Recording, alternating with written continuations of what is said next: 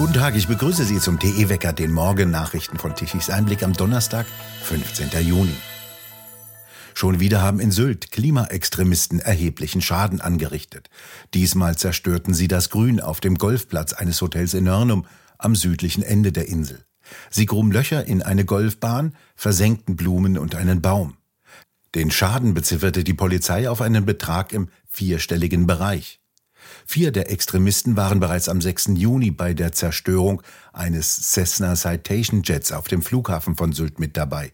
Dabei entstand ein Schaden in Millionenhöhe. Außerdem zerstörten die Täter die historisch wertvolle Bar eines Hotels. Auch nach dem jüngsten Anschlag laufen die Täter wieder frei herum. Nach Abschluss der polizeilichen Maßnahmen wurden die Personen wieder entlassen und auf das Festland begleitet, so der Oberstaatsanwalt gegenüber Bild. Das Europäische Parlament hat gestern ein Gesetz zur Regulierung von sogenannter künstlicher Intelligenz beschlossen. Damit sollen Anwendungen verboten werden, die mit hohen Risiken für die Sicherheit verbunden sind, wie etwa die Gesichtserkennung durch KI-Systeme. Auch nicht erlaubt sein sollen KI-Systeme, die Menschen nach ihrem Sozialverhalten oder nach ethnischen Merkmalen einteilen. Eine entsprechende EU-Verordnung könnte im Jahre 2026 in Kraft treten, also dann, wenn die Technik bereits Lichtjahre weiter ist. Dies ist weltweit das erste Gesetz, das so etwas wie eine Regulierung einer vollkommen neuen Technologie unternehmen will. Während nahezu weltweit technische Entwicklungen gewissermaßen explodieren, übt sich die EU im Regulieren und Einschränken. Dies zeigte sich bereits bei dem Versuch des EU-Parlamentes, das Steckerformat USB-C künftig zum Standard zu machen. Von Herbst 2024 an sollen unter anderem alle Handys, Tablets, Digitalkameras, Kopfhörer, Headsets, mobile Spielkonsolen, kurzum nahezu fast alle elektronischen Geräte mit USB-C-Anschlüssen geladen werden müssen. Allerdings entwickeln sich Ladetechnik, Geräte und neue Technologien gerade im Mobilfunksektor außerhalb der EU schneller, als der durchschnittliche EU-Beamte seine Pension ausgerechnet hat. Vor mehr als 14 Jahren hat die EU über den Einheitsstecker nachgedacht und geredet. Es gab damals noch einen finnischen Mobiltelefonhersteller namens Nokia. In der Zeit, in der EU-Bürokraten sich über neue Standards beraten, haben schon wieder viele neue Entwicklungen die EU-Pläne hinweggefegt. Mit einer solchen planwirtschaftlichen EU wäre heute noch nicht einmal das Farbfernsehen anwendungsreif geworden. Der amerikanische Außenminister Blinken wird am kommenden Wochenende nach China reisen. Das berichteten chinesische Staatsmedien und das US-Außenministerium bestätigte diese Reise. Nach einem, wie es hieß, angespannten Telefonat mit dem chinesischen Außenminister im Vorfeld des Besuches hätten die Vereinigten Staaten die Erwartungen an einen Durchbruch bei der ersten Reise eines US-Außenministers nach China seit fünf Jahren heruntergeschraubt. Der chinesische Außenminister forderte laut Reuters die Vereinigten Staaten in dem Telefonat mit Blinken am Mittwoch auf, sich nicht länger in ihre Angelegenheiten einzumischen und ihrer Sicherheit zu schaden. Er betonte weiterhin, die USA sollten Chinas Kernanliegen respektieren, um die Verschlechterung der Beziehungen zwischen den Supermächten zu bremsen. Ursprünglich sollte die Reise im Februar stattfinden, wurde aber verschoben, nachdem ein angeblich chinesischer Spionageballon über den US-Luftraum geflogen war. Wie es von US-Seite hieß, werde sich Blinken für die Einrichtung offener Kommunikationskanäle einsetzen, um sicherzustellen, dass der Wettbewerb mit den Chinesen nicht in einen Konflikt ausartet. Es gehe darum, die Beziehungen zwischen den beiden größten Volkswirtschaften der Welt und strategischen Rivalen zu stabilisieren. Die Beziehungen hätten sich in allen Bereichen verschlechtert und die Befürchtung geweckt, dass es eines Tages zu militärischen Auseinandersetzungen um die selbstverwaltete Insel Taiwan kommen könnte, die China als sein Eigentum beansprucht. Weitere Streitpunkte seien der Handel, die Bemühungen der USA, Chinas Halbleiterindustrie zu bremsen und Menschenrechtsverragen, hieß es. Noch ist offen, ob sich Blinken außer mit hochrangigen chinesischen Vertretern auch mit Präsident Xi Jinping treffen wird. Nach einem weiteren Bericht von Reuters wird Microsoft-Mitbegründer Bill Gates am Freitag den chinesischen Staatspräsidenten Xi Jinping treffen. Gates befindet sich auf einer China-Reise und wird der erste ausländische Privatunternehmer der letzten Jahre sein, der Xi treffen werde. Gates hatte am Mittwoch getwittert, dass er zum ersten Mal seit 2019 in Peking gelandet sei und sich mit Partnern treffen werde, die mit der Bill und Melinda Gates Stiftung an globalen Gesundheits- und Entwicklungsproblemen arbeiten würden. Zuletzt trafen sich Xi und Gates im Jahre 2015. Die Zahl der Flüchtlinge weltweit soll auf eine neue Rekordhöhe angestiegen sein. Wie das UN-Flüchtlingshilfswerk mitteilte, hätten sich Ende 2022 108 Millionen Menschen auf der Flucht befunden. Der erneute Anstieg wurde mit neu begonnenen Kämpfen etwa im Sudan oder der Ukraine erklärt. Von den Betroffenen hätten 62,5 Millionen Menschen innerhalb ihres Heimatlandes Schutz gesucht, so das Flüchtlingshilfswerk. 35 Millionen Menschen dagegen hätten wegen Konflikten und Verfolgung ihr Land verlassen. Dazu zählen auch die von den Vereinten Nationen betreuten Palästinenser. Hinzu kämen Asylbewerber und weitere Personen. Die Flüchtlinge würden vor allem aus drei Ländern kommen. 6,5 Millionen Menschen aus Syrien und jeweils 5,7 Millionen aus der Ukraine und Afghanistan. Es folgen Venezuela mit 5,4 Millionen und der Südsudan mit 2,3 Millionen. Auf Platz 1 der wichtigsten Aufnahmeländer würde nach wie vor die Türkei mit 3,6 Millionen Menschen liegen. Es sollen der Iran mit 3,4 Millionen, Kolumbien mit 2,5 Millionen und Deutschland mit 2,1 Millionen sowie Pakistan mit 1,7 Millionen Menschen folgen.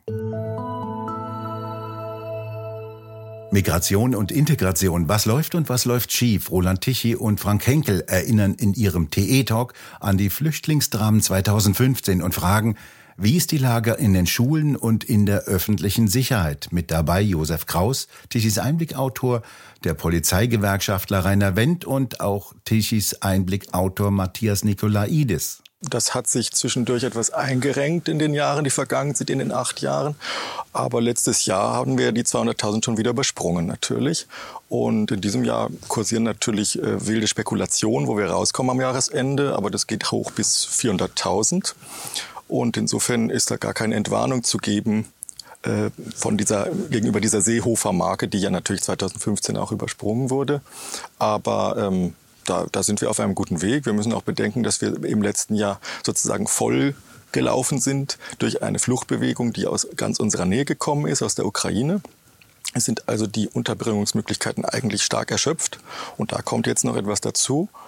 Und dann meine ich, müssen wir noch etwas Zweites bedenken, dass es ja so ist, dass das jedes Jahr noch einmal dazu kommt nicht wahr? Also wir summieren, wir müssen ja alles zusammenzählen, was seit 2015 gelaufen ist. Und insofern nimmt natürlich äh, die äh, Belastung auch sehr stark zu und ist auch jetzt ähm, von dem, was äh, aktuell ankommt und, ankommt und mit dem umgegangen werden muss, eben schlecht, äh, damit ist schlecht umzugehen in den Kommunen, in den Landkreisen, sogar bis rauf auf die Landesebene weiß man sich eigentlich kaum noch zu helfen. Wir haben ja 2015 diese Menschenströme gesehen, also große Gruppen fast immer nur junge Männer, die über die Grenze oder an die Grenzen gekommen sind.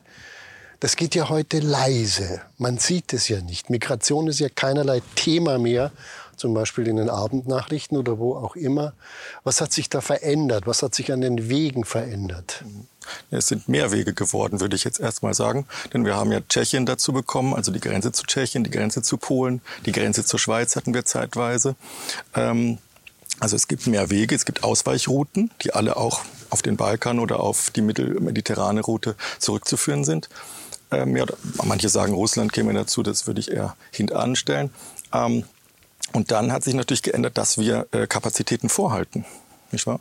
Wir haben äh, seit 2015 etwas aufgebaut, was auch nicht vollständig abgebaut wurde an Aufnahmekapazität. Und jetzt wird ja auch lautstark gefordert, sich da noch wetterfester zu machen, damit man eben äh, auf noch einem höheren Niveau äh, das so durchziehen kann in der Zukunft. Ich muss da noch mal eine Frage stellen, wenn Sie sagen, da kommen Menschen über die Schweiz, über Tschechien, über andere Länder. Das sind ja alles europäische Länder, in denen weder Krieg noch Vertreibung noch Verfolgung noch Rassismus herrscht. Äh, das kann ja keine Fluchtbewegung sein, die da stattfindet. Wie nennt man das dann? Ja, das ist also im weitesten Sinne eine Sekundärmigration in, im Schengen-Raum. Die Schweiz gehört ja zum Beispiel auch dazu. Was heißt Sekundärmigration im Schengen-Raum? Das sind zwei Fremdwörter in einem Satz. Okay, um Gottes Willen. Das heißt, Menschen kommen an der EU-Außengrenze an und äh, könnten dort theoretisch um Asyl, Asyl nachfragen, was sie aber offensichtlich in vielen Fällen gar nicht wollen, sondern sie ziehen weiter. Ob sie nun registriert sind dort oder nicht, das ist eine andere Frage. Ob sie Asyl haben dort oder nicht, ist auch eine andere Frage. Aber sie ziehen innerhalb dieses eigentlich sicheren Schengen-Raums weiter und äh, stellen in mehreren Ländern keinen Asylantrag. Damit können sie eigentlich nach unseren Rechtsgrundsätzen gar keinen mehr stellen. Die vollständige Diskussion können Sie sich ab heute Abend auf der Webseite tichiseinblick.de unter dem Stichwort TE Talk anhören. Warm und trocken bleibt es auch heute noch, allerdings vorwiegend im Westen. Im Osten dagegen zeigt sich heute etwas verstärkte Wolkenbildung mit einzelnen lokalen Schauern.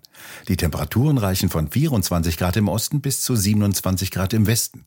Nur noch ein paar Tage bleibt es so trocken und warm wie in den vergangenen Tagen. Nach den Wettermodellen sollen Tiefdruckgebiete im Westen ab Anfang kommender Woche wetterwirksam werden und sehr warme Luft mitbringen. Die Strömung dreht dabei von Ost nach Südwest und bringt statt wie bisher trockene Festlandsluft warme und vor allem feuchte Luftmassen mitsamt Regen und Gewittern mit. Kräftige Unwetter können die Trockenheit beenden, noch ist allerdings offen wo. Das können die Wettermodelle noch nicht vorausberechnen. Und nun zum Energiewendewetterbericht von Tichys Einblick. 68 Gigawatt an elektrischer Leistung benötigte Deutschland gestern Mittag. Davon lieferten die drei Millionen Photovoltaikanlagen 37 Gigawatt um 12 Uhr. Morgens früh um 7 Uhr waren es noch 10 Gigawatt, abends um 20 Uhr dann nichts mehr, nachdem die Sonne untergegangen war.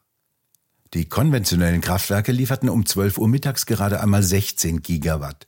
Doch ohne diese Leistung der konventionellen Kraftwerke ließe sich keine Stabilität der Netze aufrechterhalten. Diese Kraftwerke können also nicht vollständig abgeschaltet werden.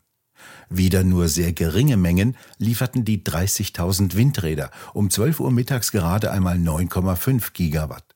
Erstaunlich, die teuer mit sehr hohem Aufwand in Nord- und Ostsee gesetzten Windräder lieferten praktisch nichts. Wir bedanken uns fürs Zuhören. Schön wäre es, wenn Sie uns weiterempfehlen. Weitere aktuelle Nachrichten lesen Sie regelmäßig auf der Webseite tichiseinblick.de und wir hören uns morgen wieder, wenn Sie mögen.